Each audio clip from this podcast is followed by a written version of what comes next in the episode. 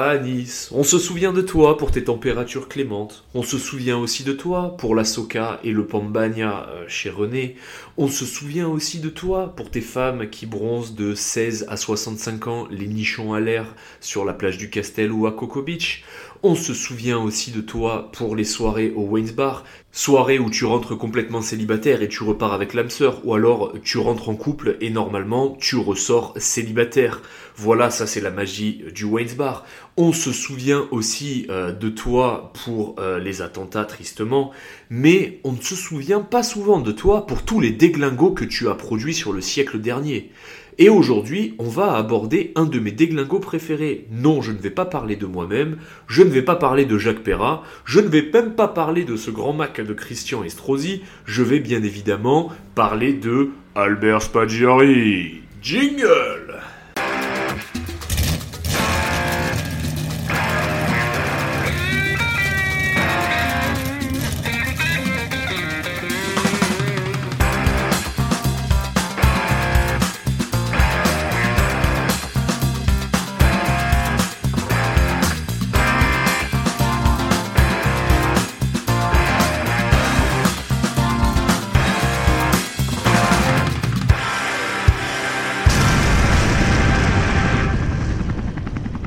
Et bienvenue sur un nouvel épisode de Le Fils de Personne. Donc, comme vous l'avez compris avec ma petite intro très digne de Joseph Rimbaud, je vais parler évidemment de ce grand Mac de Spaggiari. Mais déjà, il faut comprendre un truc. Pourquoi on ne parle pas beaucoup de Nice alors que Nice c'est une ville superbe, alors que Nice c'est magnifique, alors qu'il se passe plein de choses à Nice? Eh bien la raison est géographique. Alors déjà, faut comprendre un truc, c'est que Nice, euh, ça n'a pas toujours été français. En fait, euh, on est des jeunes Français euh, vis-à-vis de l'histoire de France. pendant très longtemps, en fait, on était des Rital. Et d'ailleurs, on sent bien l'identité italienne qui nous gangrène, puisque notre architecture est quand même très très très très italienne. les gens qui ont construit Nice tel qu'on le connaît, avant qu'il y ait des bâtiments un peu modernes de merde, genre look minimaliste, faut pas oublier que c'était les maçons milanais. Donc forcément, euh, voilà. Euh, au niveau des Pax, euh, on est tous un peu huileux, tu vois, cheveux gominés, chemise ouverte jusqu'au nombril. Et on a aussi ce côté un peu agressif des Italiens. Mais justement, c'est là où en fait on est un mélange parfait, c'est qu'on a pris tout ce qu'il y avait de bon sur le côté italien. Et ensuite, tout le côté euh, pourri de chez les Italiens, genre avoir des routes de merde, euh, se saper mal, euh, se faire des tatouages de plouc, être sale, ne pas avoir un iPhone 14. Bon, ça on l'a laissé aux Italiens et nous on a embrassé le côté français, l'économie française, la sécurité sociale et aussi le flegme à la française. C'est pour ça que n'importe qui qui n'est pas de Nice qui va à Nice pourra vous dire qu'on excelle dans le passif agressif. On a pris le côté passif des Français et on a gardé la petite pointe piquante euh, du Rital. Bref, maintenant qu'on a parlé de ça, il y a un autre truc qui fait que euh, les gens ne vont pas à Nice pour leur week-end. Pour euh, se rapprocher plus de l'histoire moderne, en fait, pourquoi les gens ne passent pas des petits week-ends à Nice ou très rarement? Parce que je vais prendre l'exemple d'un mec qui vit à Paris. Quand il a envie de prendre l'air et de voir une France qui n'est pas encore gangrénée par toute la débilité qui gangrène Paris et qui n'est pas un terrain vague ou une décharge à ciel ouvert, généralement, il fait quoi? Il saute dans un train et il va à Deauville, il va au Touquet, ou éventuellement, grâce au Saint-TGV, maintenant, il peut aller à Bordeaux en 3 heures ou à Marseille en 3 heures. Et c'est justement là le problème, puisque quand on arrive à Nice, Enfin, pour aller à Nice, qu'est-ce qu'il faut faire? Il faut prendre le TGV jusqu'à Marseille, donc vas-y, 4 euh, heures de TGV, et ensuite, tu arrives à Marseille, il faut que tu prennes un TER pour aller euh, jusqu'à Nice. Et le TER, il met 3 heures à y aller. Même si euh, tu prends une ligne TGV directe, euh, le TGV, il roule comme un TER sur la partie entre Marseille et Nice. De ce fait, les gens se disent, vas-y, je veux pas passer 8 heures dans le train pour descendre. Et alors, à l'époque, ils prenaient l'avion, mais vu que maintenant, ils sont tous écolos, ben en fait, l'avion, ça pollue, l'avion, c'est fasciste. Donc, du coup, ils viennent plus chez nous. Et grand bien nous en fasse, parce que putain, on est préservé comparé au reste de la France. Ah déconne, les Parisiens, vous êtes bien évidemment les bienvenus à Nice. Tant que vous venez pour euh, booster l'économie locale et consommer, je suis ravi de vous accueillir. Surtout si vous venez majoritairement avec des femmes et moins d'hommes, parce que il faut penser à la population locale. Euh, il faut qu'on s'amuse nous aussi. Donc venez bien évidemment euh, dans notre magnifique ville de Nice. Vous pouvez même vous y installer. Hein. On n'est pas contre l'installation. Bon, juste il y a une nomenclature cheveux roses, non, piercing chiant. on en a déjà un peu chez nous des saltimbanques, on n'a pas besoin de plus. Et aussi, euh, si on commence à vouloir euh, faire des rues euh, Che Guevara ou des rues Fidel Castro, ça non, ça à Nice c'est non, ça ne passe pas. La dernière en date qu'a tenté, c'est il y a une meuf qui a voulu faire une rue Gisèle Halimi. bon, ça s'est très mal passé. Il y a eu la plus grosse emboucane de 2022-2023 à la mairie. Bref, voilà, vous pouvez venir, mais vous venez, vous êtes invité chez nous. vous faites pas des trucs de Parisiens, s'il vous plaît. Voilà. Bref, euh, donc du coup, vu qu'on est pas mal isolé, c'est vrai qu'on est un peu mis de côté aux yeux de toute la France, puisque bah, c'est chiant d'aller chez nous, donc forcément on n'y va pas. C'est comme en Lozère. Tu vas en Lozère, par exemple, euh, personne ne parle de la Lozère, alors que je suis sûr qu'il y a des trucs fantastiques à faire en Lozère, parce que c'est chiant d'y aller quand même. Le moment où on a beaucoup parlé de nous euh, dans les médias, malheureusement, c'est quand on a eu la tragédie des attentats à Nice. Euh, où il y a un gros mongolien euh, qui a décidé de prendre un semi-remorque et, d'empaler la moitié de la population niçoise qui était venue voir le feu d'artifice euh, avec son putain de Scania. et voilà, et ça a choqué parce que bah, c'était dégueulasse, c'était une putain de boucherie. Franchement, c'était vraiment une, une sale période pour la ville. En vrai, c'était immonde. Et et donc voilà, et les gens qui ont parlé de nous, c'était soit euh, bah, parce que bah, la France était euh, soumise à un nouvel attentat euh, de déglingo, puis après, il y a ceux qui ont dit « Ah bah tu vois, Christian Estrosi, t'as mis plein de caméras et une police énervée, mais ça t'a pas empêché d'avoir un attentat !» Voilà, c'était un moment d'ailleurs très chiant quand on voyait des espèces de mecs à Nantes qui étaient là à dire des trucs comme ça, on n'avait qu'une envie, c'était de prendre le TGV, enfin d'abord le TER, ensuite le TGV, ensuite aller à Montparnasse, prendre un autre TGV et foutre en l'air leur putain de ville euh, qui pue euh, le vomi et le pipi. Voilà, clairement, euh, c'était ce qu'on avait envie de faire. Bon, on l'a pas fait parce que la plupart des gens de Nice, généralement, quand tu nais à Nice, tu pars pas de Nice. Ou alors, tu vas à Paris pour le business, mais ton but dans la vie, c'est de retourner à Nice. Ou alors, tu n'as jamais su t'intégrer à Nice et donc du coup, tu fuis cette ville parce que tu ne peux pas être toléré dans cette magnifique ville de Nice. Voilà le topo. Donc, maintenant qu'on a bouclé l'aspect culturel autour de cette magnifique ville. Nice euh, a été la scène du casse du siècle dernier. En effet, le plus gros casse euh, de banque a été fait à Nice par un certain Albert Spaggiari. Alors, on va revenir sur la vie de Albert Spaggiari, d'où il vient, blablabla, euh, bla, comment ça s'est passé, euh, pourquoi il est devenu un gangster, enfin voilà, on va revenir sur sa life. Donc Albert Spaggiari, euh, qui est né dans les Hautes-Alpes, dans le 05 à Laragne-Montéglin, bon il pouvait pas être parfait le mec, hein. Voilà forcément, euh, donc il vivait euh, dans les Hautes-Alpes et quand il a 3 ans, son père meurt. Donc sa mère refait sa vie euh, chez les Varrois et elle tient un petit magasin de lingerie et lui il va à l'école.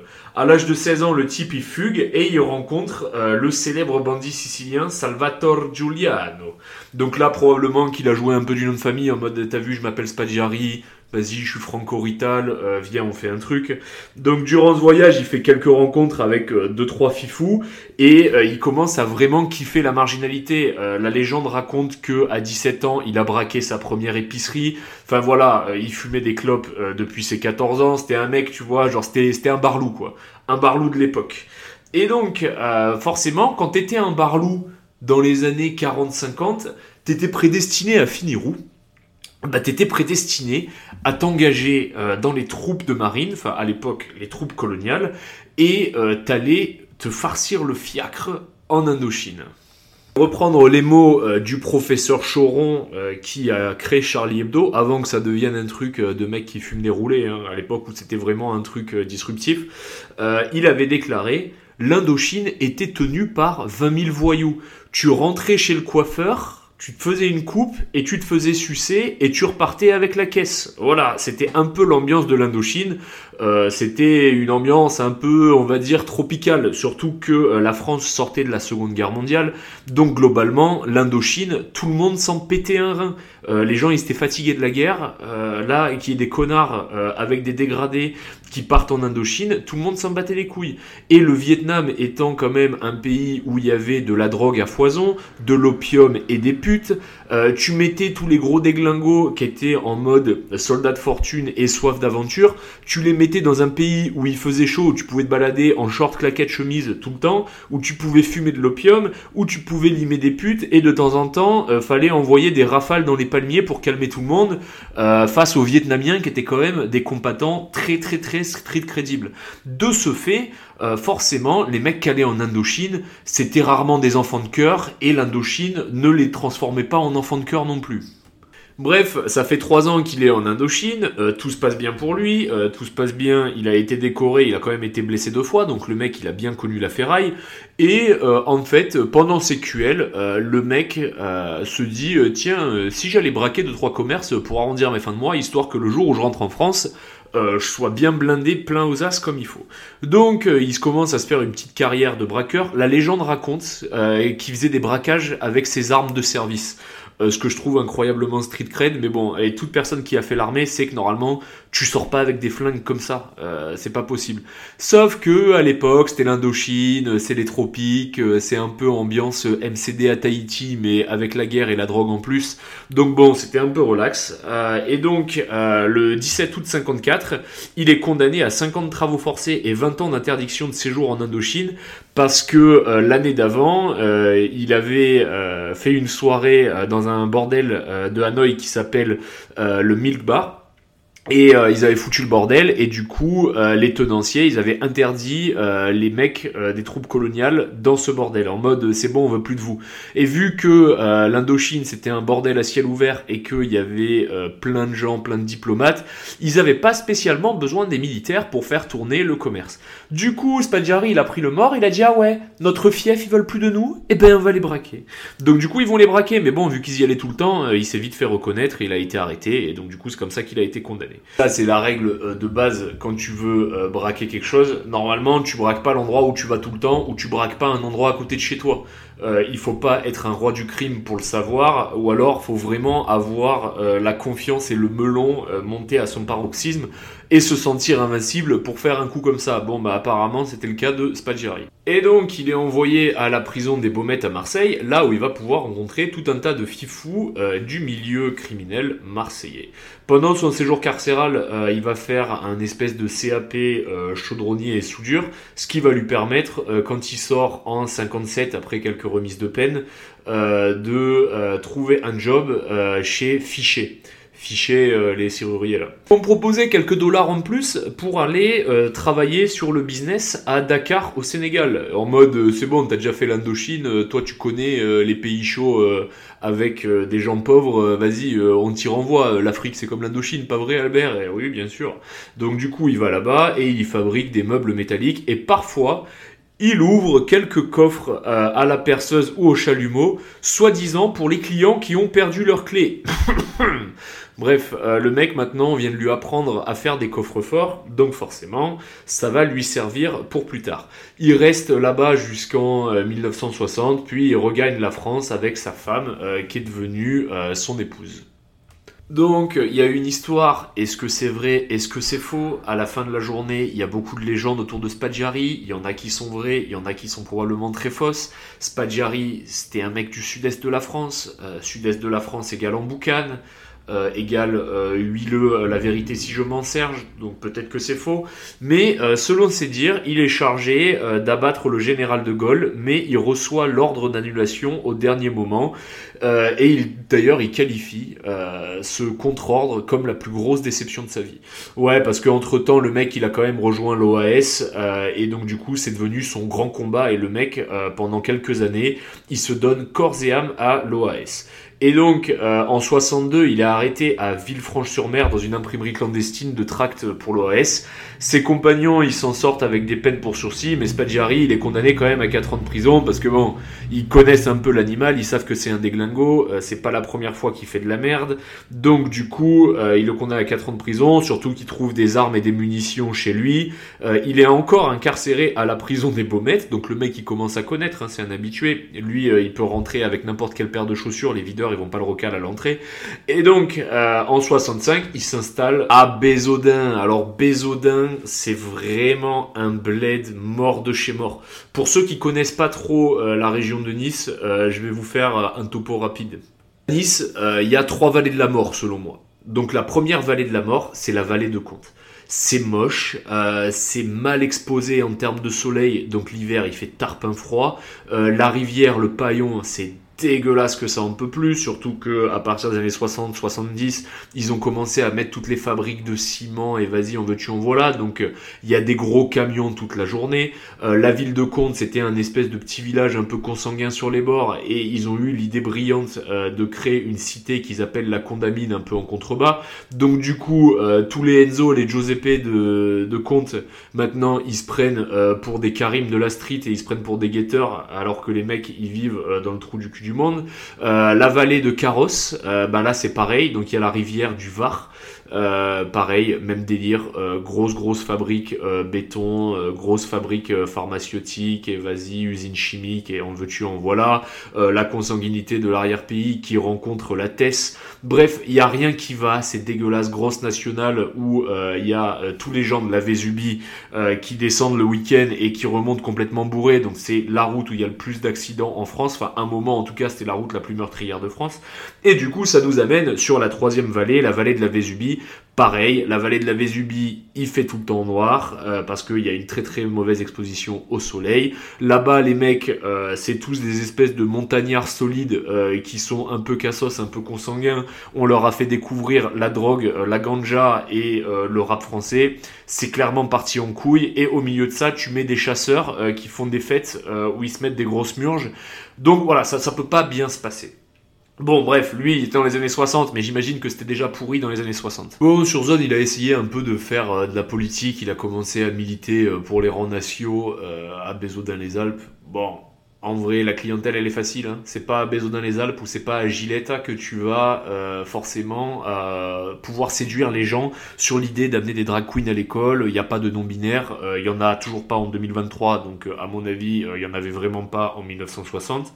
Et donc, du coup, si tu veux rester là à les Alpes pour développer le village, pour un mec comme Spadjari qui a vu les grands espaces du Vietnam, qui a bourlingué en Afrique, qui a un peu vu du pays, c'est un peu une mort prématurée. Donc, le mec, il se ressaisit un peu professionnellement et il ouvre un magasin de photos euh, à Nice Ouest au boulevard René Cassin, je crois d'ailleurs. Euh, j'ai habité pas loin un moment. Et euh, pas à l'époque où Spadjari vivait, hein, mais voilà, je, connais le lieu. Et donc, il, est, il bosse là-bas et il fait des photos pour les soirées mondaines niçoises. Et c'est comme ça qu'il va rencontrer les élus locaux, qu'il va rencontrer la pègre locale. Bon, ou moins pareil que les élus locaux. Et donc, euh, il est aussi en freelance à côté, euh, photographe à la mairie de Nice, et il vit dans une bergerie isolée dans les collines niçoises, donc euh, tous les jours il se tape la route, ce qui doit être long, parce que déjà en 2023 c'est long en bagnole, mais je pense qu'à l'époque avec les, les roues 1, 2, 3, 4, 5, avec les routes flinguées, ça devait être quelque chose. Le mec, il vit donc à Bézot dans les Alpes, il a sa bergerie qu'il a baptisée les oies sauvages. voilà, pour ceux qui ont fait l'armée, les oies sauvages, je vous rappelle l'origine de ce chant. D'ailleurs, volontairement, la pancarte du... Parce que ça c'est un truc, je sais pas si ça se fait dans le reste de la France. Dans la culture du sud-est, tu donnes un nom à ta baraque.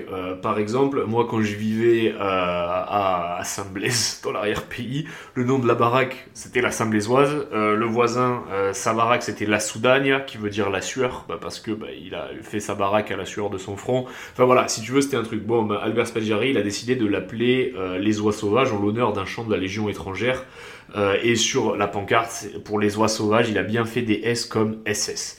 Bon, le mec était un peu extrême, faut le reconnaître. c'est pas bien, Albert. Commencez pas à me prendre pour un sympathisant euh, des SS, je vous rappelle que je suis un youpin. Et bref, un jour, il est dans sa bergerie en train de euh, fumer sa petite clope et de euh, lire un livre au bord de la cheminée, et il loue et il lit Tous à l'égout de Robert Pollock. C'est un livre que j'ai absolument pas lu, mais qui en gros parle d'un cambriolage de banque où les malfaiteurs s'introduisent en empruntant les égouts. Donc du coup, un ami conseiller municipal et qui est aussi employé à la Société Générale lui apprend que la salle des coffres euh, de l'agence de, Nice, qui est située sur Jean Médecin, à côté du Sephora là, qu'il y a le paillon qui passe en dessous, tout près, parce qu'il faut savoir un truc, c'est que euh, la rivière du paillon, elle est souterraine à partir du Palais des Expositions, parce que bah, la rivière elle est dégueulasse, donc ils voulaient pas la faire passer au milieu de Nice, donc ils ont construit la ville au-dessus. Et en fait, euh, le paillon, il passe en dessous et il se déverse au niveau du Casino Rulle. Euh, voilà. Et donc euh, il lui apprend ça, et il lui apprend euh, qu'il n'y a pas de système d'alarme et que les murs en béton ne sont épais que de 1m80 et qui sont censés être suffisamment protecteurs. Et là, le père Spadjar, commence à fantasmer sur l'idée de braquer la Société Générale en passant par les égouts, exactement comme il a vu dans le livre de Robert Pollock. Donc il commence un peu à se préparer gentiment pour son casse. Donc euh, là on est à on est deux ans avant le casse si je dis pas de conneries. Et donc euh, il décide de prendre un coffre à euh, la Société Générale et il y place un réveil qui est censé sonner tous les soirs à minuit, de manière à voir si il y a un système de détection sismique ou acoustique en termes d'alarme, pour voir quand même si son collègue lui a pas dit des conneries, parce que bon, ce serait con de braquer la banque et de se faire péter. En parallèle, le mec commence une exploration euh, de la rivière du Paillon. Donc pour ceux qui euh, sont jamais allés à Nice, en gros, euh, le Paillon rentre sous terre à partir du niveau du Palais des Expositions et ensuite il se déverse dans la Méditerranée. Donc on peut y accéder si on rentre par derrière le palais des expositions, puisque après, vers le quartier de Pasteur, etc., la rivière est accessible. Donc du coup, euh, il va faire deux trois explorations nocturnes histoire de voir, euh, de voir comment ça se passe, comment rentrer, etc., etc plusieurs nuits de visite dans les égouts de Nice, il se persuade euh, qu'il est possible de creuser un tunnel à partir de là, exactement sous la plaque euh, d'entrée située au niveau de la rue Gustave Deloy.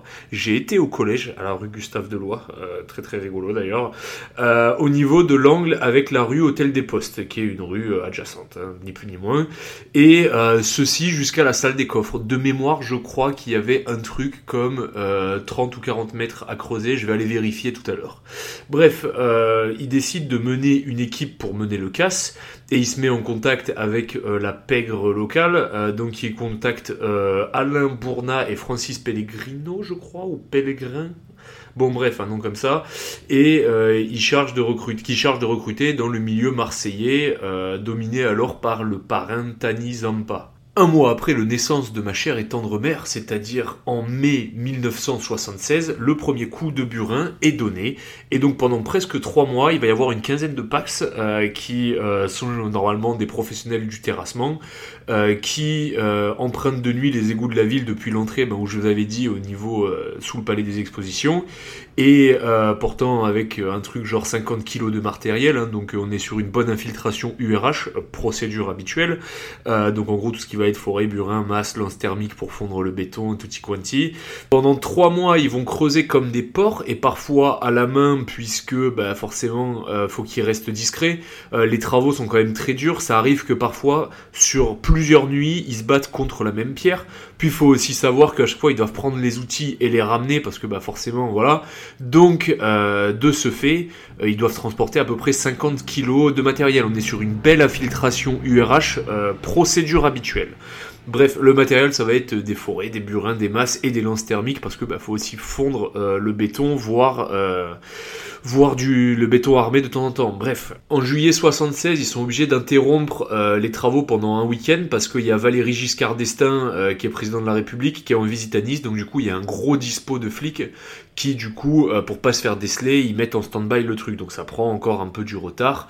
Et un jour, on arrive au week-end de l'ouverture de la salle des coffres. Donc le week-end du 17 et 18 juillet 1976, ils donnent l'assaut final euh, menant euh, sur la salle des coffres. Donc du coup, ils mettent le dernier coup de pioche qu'il faut et ils traversent le mur. Donc l'équipe des 13 packs qui campent tout le week-end dans la salle des coffres, pendant deux jours, ils vont dépouiller la banque. Donc deux jours et trois nuits, parce qu'il faut savoir que de mémoire, il me semble que le lundi euh, c'est fermé, la Société Générale.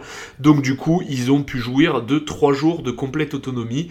Euh, et donc bref, euh, ils font les 371 coffres sur un total de 4000. Ils n'ont pas eu le temps de, de, tous les faire, parce qu'il y en a qui résistent un peu au chalumeau et au pied de biche, et ils prennent aussi des lingots d'or et les devises de, entreposées dans la réserve de la banque, donc la caisse qui alimente tout ce qui est distributeur de, billets. le bulletin est évalué à 50 millions de francs, ce qui équivaut à 40 euh, millions d'euros aujourd'hui.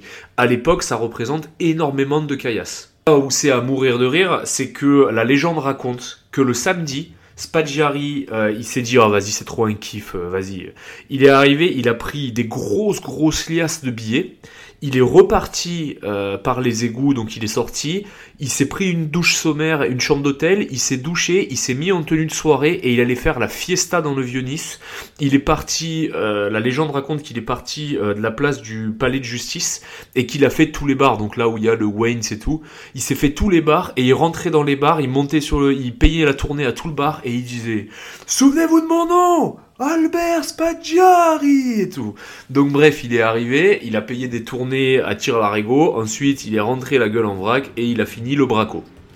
La deuxième légende raconte, parce qu'il y a beaucoup de légendes autour de Spaggiari, la deuxième raconte qu'il est juste allé à un date euh, pour aller fourrer une meuf et qu'après il est revenu et qu'il s'est remis au travail le samedi soir. Mais bref, soit il est allé à un date, soit il est allé payer des, des coups à la fin de la journée, c'est quand même vachement couillu quand tu es en train de faire le plus gros casse euh, de l'époque, tu fais le casse du siècle, euh, que tu t'offres le luxe euh, d'aller tapiner une meuf ou d'aller te mettre une maximurge dans la ville en criant ton nom. Et il s'est mis à pleuvoir le dimanche et le problème c'est qu'en fait pour ceux qui viennent pas de Nice, chez nous il pleut jamais, mais quand il pleut, il y a des arbres qui tombent, il y a la Méditerranée qui monte sur la promenade des Anglais. Enfin nous quand on se mange des pluies, c'est pas des pluies de fifou, c'est genre vraiment la vraie tempêtes méditerranéennes de l'espace. Donc du coup, euh, vu qu'ils risquaient d'être coincés dans les égouts à cause de la montée des eaux, ils ont été obligés de partir euh, vers 2h du matin. Ce qui a largement fait chier Spaggiari parce qu'il a dit qu'ils auraient eu 3 heures de plus, ils auraient pu vraiment bien dépouiller la banque et ça lui a laissé un goût d'inachevé qu'il regrettera toute sa vie. Ouais mais Coco, euh, c'est toi qui allais tapiner des gonzesses ou qui allais te mettre une quinte le samedi soir. Mais bon, bref, vas-y, c'est pas grave, on fait tous des erreurs dans la vie. Spaggiari en bon mec euh, du 06 qui se respecte. Euh, c'est un mec avec une grande gueule et, un petit sens de l'humour très sarcastique. Donc qu'est-ce qu'il fait Avant de partir, il écrit sur le mur, après avoir nettoyé toutes les empreintes pour pas laisser de, de preuves pour la police, il écrit sur le mur sans armes, ni haine, ni violence. Parce que en fait, pour Spaggiari, c'est un putain d'exploit. C'est un mec qui a passé sa vie à braquer des commerces avec des guns ou à matrixer des enculés pour leur voler leur thune. Et là, en fait, il vient de faire un casse où il a eu besoin de tuer ou de frapper personne. Donc c'est un exploit pour ce mec. Donc il est super fier et il laisse ce message. Le mec était quand même des professionnels, donc toute la bande repasse chaque lettre à la craie, histoire d'empêcher une éventuelle recherche graphologique pour les identifier. Les mecs quand même avaient une conscience criminelle. On n'est pas sur la néo-vague du crime qui fait des bracos en T-Max avec euh, le Max du cousin. Là, on est quand même sur des vrais professionnels malgré tout. Ensuite, ils ont dû faire euh, de nombreux allers-retours pour transporter le butin. Donc, il y avait un 4x4 Land Rover qui avait été placé par un complice sur la berge euh, de la partie couverte du paillon et ils l'ont utilisé et ils ont utilisé pour faire des allers-retours avec les 50 millions de francs de butin qui est partagé dans la journée par les complices euh, dans une villa de l'arrière-pays niçois. Le soir du casse, Albert Spaggiari, il va chez sa gonzesse de l'époque, Emilia de Sacco, qui lui offre le gîte, le couvert et la chatte. Pendant ce temps-là, euh, les flics ils, piétinent, euh, ils n'ont pas d'indice. Le message euh, laissé par Spaggiari sur les coffres, ils essaient de se demander si c'est un acte idéologique, chose qui n'est pas le cas. Enfin, ou s'il y a une, cause militante derrière, chose qui n'est absolument pas le cas. Hein. Là, on est sur du bon capitalisme criminel.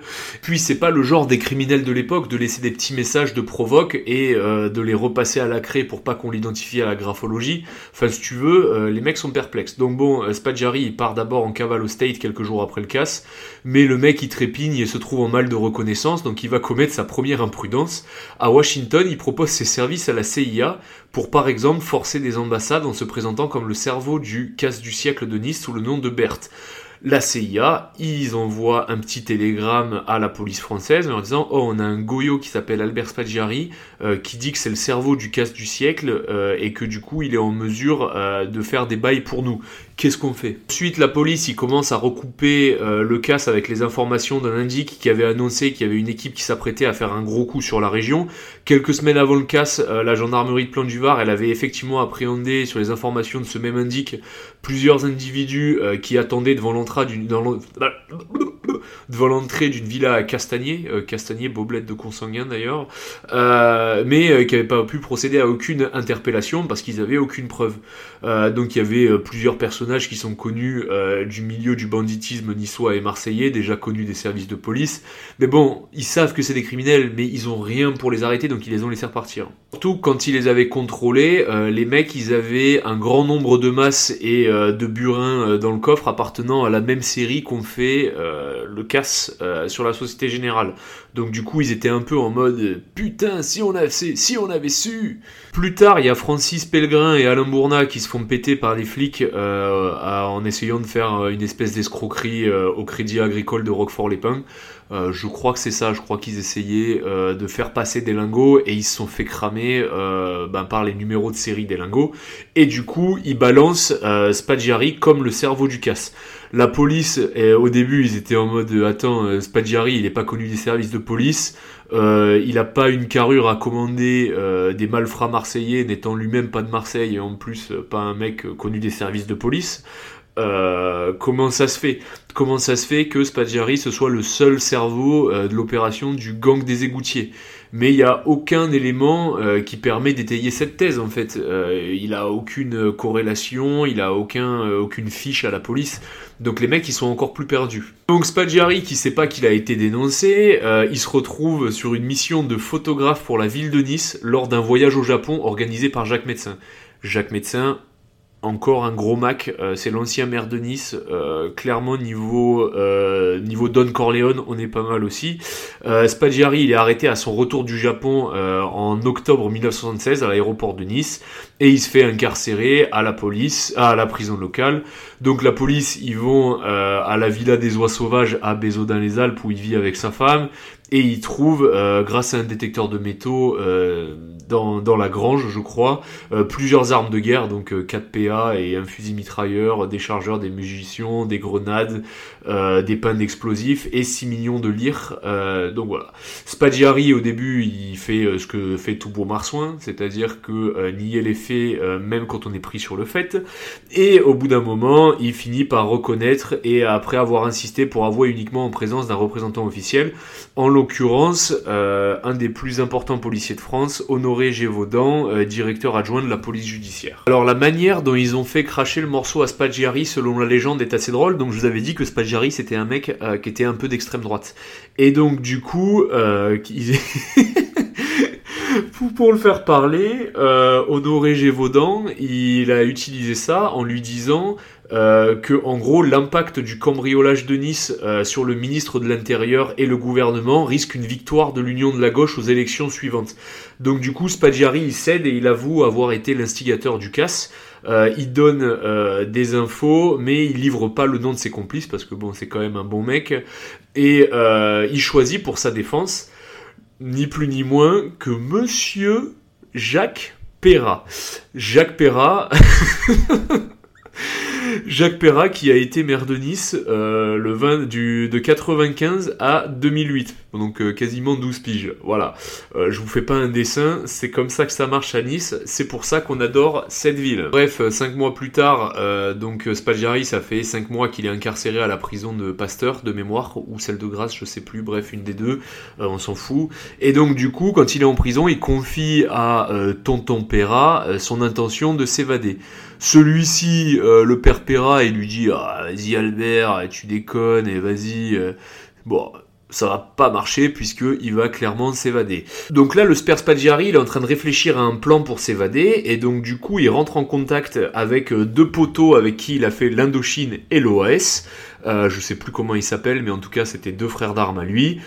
Et il leur dit, bah voilà, quand je vais être dans le bureau du juge d'instruction au palais de justice de Nice, je vais sauter par la fenêtre et il y en aura un qui va me rattraper en bas et on va se barrer. Donc euh, les mecs ils sont un peu en mode euh, ok Spadjari t'es complètement niqué, on va étudier ton plan, on va voir ce qu'on peut faire. Donc ils font leur repérage et ils lui font un croquis en lui disant bah écoute à la fenêtre là à tel endroit euh, voilà ce qu'on peut faire, il y a une gouttière ici, tu peux attraper la gouttière, bla bla bla. Bref il lui explique comment faire ça. Donc là, c'est le grand jour. Euh, Spaggiari, il est convoqué dans le bureau du juge. J'ai regardé sur internet, c'est Richard Boisis. Euh, je le savais pas. Euh, voilà, et euh, du coup, il apparaît très fébrile pour pas justement les mettre en alerte. Donc il se montre tout fatigué, il se tient comme une merde sur sa chaise, comme s'il subissait et qu'il était au bout du rouleau. Et donc il dit qu'il aimerait faire des révélations au juge, mais que c'est des révélations qui impliquent des hauts dignitaires de la police et des élus locaux. Donc du coup, il aimerait bien que la police sorte parce qu'ils sont tous à son compte, du coup, ils sont tous à leur compte. Donc du coup, le juge accepte et ils disent, regardez dans l'état qu'il est, le mec, euh, bon vas-y, ok, euh, la police elle sort et tu vas nous expliquer. Donc il se retrouve seul dans la salle avec euh, Perra et le juge Richard Boisis. Donc dans un premier temps, le juge il lui demande de lui faire un croquis de par où ils sont rentrés, comment ils ont fait, etc et il fait un croquis dégueulasse, illisible, incompréhensible. Donc du avec plein d'inscriptions, etc., etc. Donc du coup, sur les trois feuilles, en les présentant comme une preuve, euh, le juge il regarde, mais il comprend rien.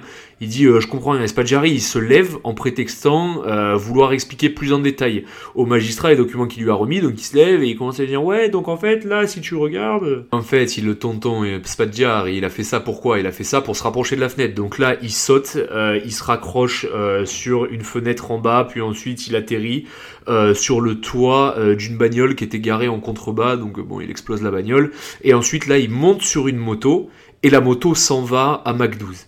Détail très intéressant. Selon la légende, et ça n'a jamais été vérifié, à l'époque, à Nice, il y avait un homme qui était un motard très très qualifié dans la course de MotoGP. Euh, ce n'était ni plus ni moins que Christian Estrosi. Et donc la légende raconte que ce serait euh, ce gros Mac, ce tonton Estrosi, qui aurait conduit la moto euh, sur laquelle Spaggiari se serait évadé. Euh, donc euh, ça, ça a fait beaucoup parler. Je pense que si tu demandes à Christian Estrosi, normalement, tu as un ancien CPA10 ou un ancien commando marine ou un ancien para ou un ancien euh, troupe de marine qui te met un coup de matraque dans la tête. Apparemment, il aime pas du tout qu'on lui pose cette question et il a donné un alibi qui prouverait son innocence. Mais la légende raconte que c'était Estrosi qui conduisait la moto. Déjà que moi de base, je le kiffe un peu Estrosi, j'aime bien ce qu'il a fait pour Nice. Bon, il y a deux trois trucs pas trop, mais dans la globalité je l'aime bien. Si en plus on me dit euh, que le mec il fait des évasions en moto, euh, franchement, je veux bien que ça devienne mon père spirituel. Savoir que ces accusations euh, qu'il soit le pilote de la moto de Spaggiari viennent de monsieur Jacques Perra. Donc ensuite le motard, il l'a amené à un parking souterrain de la place à côté de la place Masséna. Masséna d'ailleurs qui est aussi un très grand Mac, hein, qui mérite largement sa place dans le top 10 des plus gros déglingos de Nice. Mais bref, on en parlera une autre fois. Et donc, euh, le type, euh, il va d'abord rentrer dans le coffre d'une bagnole et se faire amener jusqu'à Paris. Et ensuite, il vit en cavale, euh, en se faisant des fausses barbes, en portant des perruques pendant un petit moment en France. Et puis, il part en Amérique du Sud sous la fausse identité de Romain Clément. Euh, ce qui était une allusion au pseudonyme utilisé par euh, H-Man, qui est un nazi qui avait fui en Amérique du Sud euh, et qui se faisait appeler Ricardo Clement. Bon, bref, il passe du temps en Amérique du Sud, il va au Brésil, en Argentine. le mec fait pas mal d'allers-retours entre l'Argentine et le Chili, et d'ailleurs, dans les années 2000, il y a des documents déclassifiés de la CIA qui prouvent des liens entretenus entre Albert Spaggiari et le régime chilien de Pinochet. Pinochet, pour ceux qui bitent rien en histoire d'Amérique du Sud, c'est le mec qui mettait des communistes dans un hélico et euh, il faisait décoller l'hélico, il le faisait partir au-dessus de la jungle et ensuite il les jetait depuis le ciel. C'était la solution qu'il avait trouvée pour lutter contre l'extrême gauche. Forcément, Spaggiari étant un mec euh, turbo d'extrême droite anticommuniste euh, qui s'est tartiné les communistes au Vietnam, bon, tu m'étonnes qu'il était en faveur d'un truc qui jette des communistes d'un hélicoptère. C'était clairement la solution qui pouvait faire vibrer un homme comme Spaggiari. À la fin des années 70, il est euh, condamné par euh, contumace, c'est quand en gros t'es pas là mais que t'es jugé quand même pour que, bah voilà, histoire de dire qu'il y a quand même eu un procès, à la prison, à perpétuité. Donc euh, ses complices aussi, ils prennent tous tarot et lui, il est toujours en cavale. Là, le mec, il se dit, bah tiens, vas-y, quand même, je suis en cavale, mais tu sais, j'ai besoin un peu d'être un influenceur. Donc il écrit un livre euh, et donc du coup il y a un film qui s'appelle Les égouts du paradis euh, qui est fait. Ensuite il y a The Great Riviera Bank Robbery qui est un film euh, qui a été réalisé soit par Hollywood soit par un anglais. Enfin bref c'est pas un film français, hein, c'est un film qui où les gens parlent anglais etc. Donc voilà, il vit sa best life. De temps en temps il donne des petits interviews à des médias français un peu à droite à gauche. Enfin en fait le mec vit sa meilleure life et continue de faire des doigts à la France. Et on pourrait croire que s'exiler en Amérique du Sud, euh, c'est un truc de nazi, mais c'est aussi un truc de niçois, puisque c'est pas le premier niçois euh, qui part en cavale en Amérique du Sud. Le plus notable après Spaggiari n'est ni plus ni moins que Jacques Médecin, qui était quand même euh, maire de Nice de 66 à 90, euh, et qui, après avoir fait euh, de la lourde fraude fiscale euh, et des escroqueries, est parti se barrer en Amérique du Sud pour pas être emprisonné en France. Voilà, quand je vous ai dit que Nice c'était une ville qui produisait beaucoup de déglingos, je ne vous ai pas menti. Quand tu vois que le nom de chaque maire de cette ville, il est dans une grosse emboucane exceptionnelle, voilà, je veux bien qu'à Nice on est un peu des emboucaneurs et qu'on vend du muguet par moment, c'est un peu la sardine qui a bouché le port de Nice, tu connais. Mais même si on emboucane, ça reste quand même une grosse ville de déglingo. Bref, le père Spaggiari, euh, on y retourne, sa vie, elle continue. Euh, il continue ses fanfaronnades, mais bon, au bout d'un moment, ça leur casse les couilles. Allez, vas-y, c'est rigolo 5 minutes euh, d'avoir Spaggiari qui fait le Kimball sur VSD, mais au bout d'un moment, c'est bon, on s'en fout. Et Closer, maintenant, il parle de Britney Spears, pas de Spaggiari. Donc, il est, en plus, il est ruiné, il a plus de thunes, parce que forcément, il a vécu comme un prince là-haut. Alors ça va, la vie, elle est moins chère, mais au bout d'un moment, t'as plus de fric, surtout quand tu commences à te payer des hôtels et des putes toutes les 5 Bref, en 89, euh, le père Spaggiari, euh, ça sent le sapin pour lui, il a un cancer de la gorge, donc il décide de se marier en loose day avec sa femme. Euh. Il meurt le 9 juin 89 à 56 ans, donc de son cancer de la gorge, alors qu'il se trouvait en cavale en Italie. Après 12 années passées à se camoufler, à fuir et à faire la cavale, sa compagne, elle le ramène dans un camping-car, donc son cadavre caché dans le camping-car pour pas éveiller les soupçons, et elle le dépose ailleurs chez sa mère, et donc le 14 juin, il est enterré à Laragne-Montéglin, dans son village natal. Alors, il faut savoir que euh, dans la culture nissarte, chez les vrais niçois, hein, je te parle pas des, des, espèces de, de, fifrelins qui sont venus s'installer à Nice euh, après le Covid, C'est un peu euh, le héros national. Si tu veux, quand tu parles de Spaggiari, il y a tout le monde qui dit eh, il est de Nice, con. Même si en soi, il n'est pas vraiment de Nice et qu'il a un peu vécu dans le Var, si tu veux, il est devenu niçois par adoption et c'est devenu euh, l'idole un peu euh, de Nice. Alors éventuellement, euh, à force de voir des culs sur TikTok et de se branler dans des chaussettes, les Titouans et les Kevin qui peuplent les collèges de Nice, ils commencent à oublier qui c'est Spaggiari. Mais t'inquiète que moi, dans ma génération, on savait très bien qui c'était Spaggiari et même on en parlait en cours. Donc voilà, Spaggiari, monument national de Nice. On est très fiers d'avoir Spaggiari dans notre lignée. On est très fiers d'avoir été les hôtes du plus gros casse du siècle dernier, même si euh, il y a des bouches de vieilles qui disent que Spaggiari euh, c'était pas le cerveau du cas, c'est blablabli et blablabla, on s'en bat les couilles, euh, nous on est très fiers de Spaggiari et vraiment on le kiffe. Bref, j'espère que ça vous a plu, j'espère aussi que j'ai rien oublié parce que l'histoire elle est complexe, je la connais et je me base quasiment sur ce que j'ai vu en cours et sur ce que j'ai entendu à Nice et je me base aussi sur une relecture sommaire euh, de la page Wikipédia pour m'assurer que j'avais les tenants et aboutissants. Donc évidemment, euh, la vie de Spaggiari, c'est beaucoup de on dit, c'est un peu une légende urbaine, même s'il est mort il y a pas longtemps, il appartient à la mythologie niçoise, hein, on va dire clairement. Mais voilà, j'espère que ça vous a plu. Peut-être qu'à l'occasion, je vous parlerai d'un autre Mac de Nice, parce qu'en vrai, il y en a eu beaucoup, entre euh, les réservistes qui repoussent l'armée italienne pendant la Seconde Guerre mondiale en étant que 6, André Masséna, euh, qui d'autre encore euh, Bon, forcément, la lignée des maires de Nice, parce que franchement, c'est, quand même assez épique, c'est, limite le parrain, le bordel. Enfin voilà, on est une ville avec une mentalité très spéciale, euh, et il n'y a pas beaucoup de gens qui parlent de nous parce qu'on est assez peu accessible au final et que bah, les gens préfèrent aller à Marseille et bander sur Marseille, plus belle la vie, tu connais. et ça nous va très bien, on aime vivre dans l'ombre, mais de temps en temps, j'aime bien rendre à César ce qui est à César. Voilà, c'est la fin de ce podcast. Je vous fais des gros bisous, je vous aime. N'hésitez pas à partager, n'hésitez pas à mettre 5 étoiles si vous ne l'avez pas fait.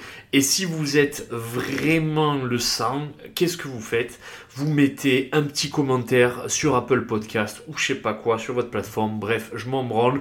Mais ça fait plaisir euh, d'être reconnu pour son travail. Je vous fais des gros bisous. Allez, ciao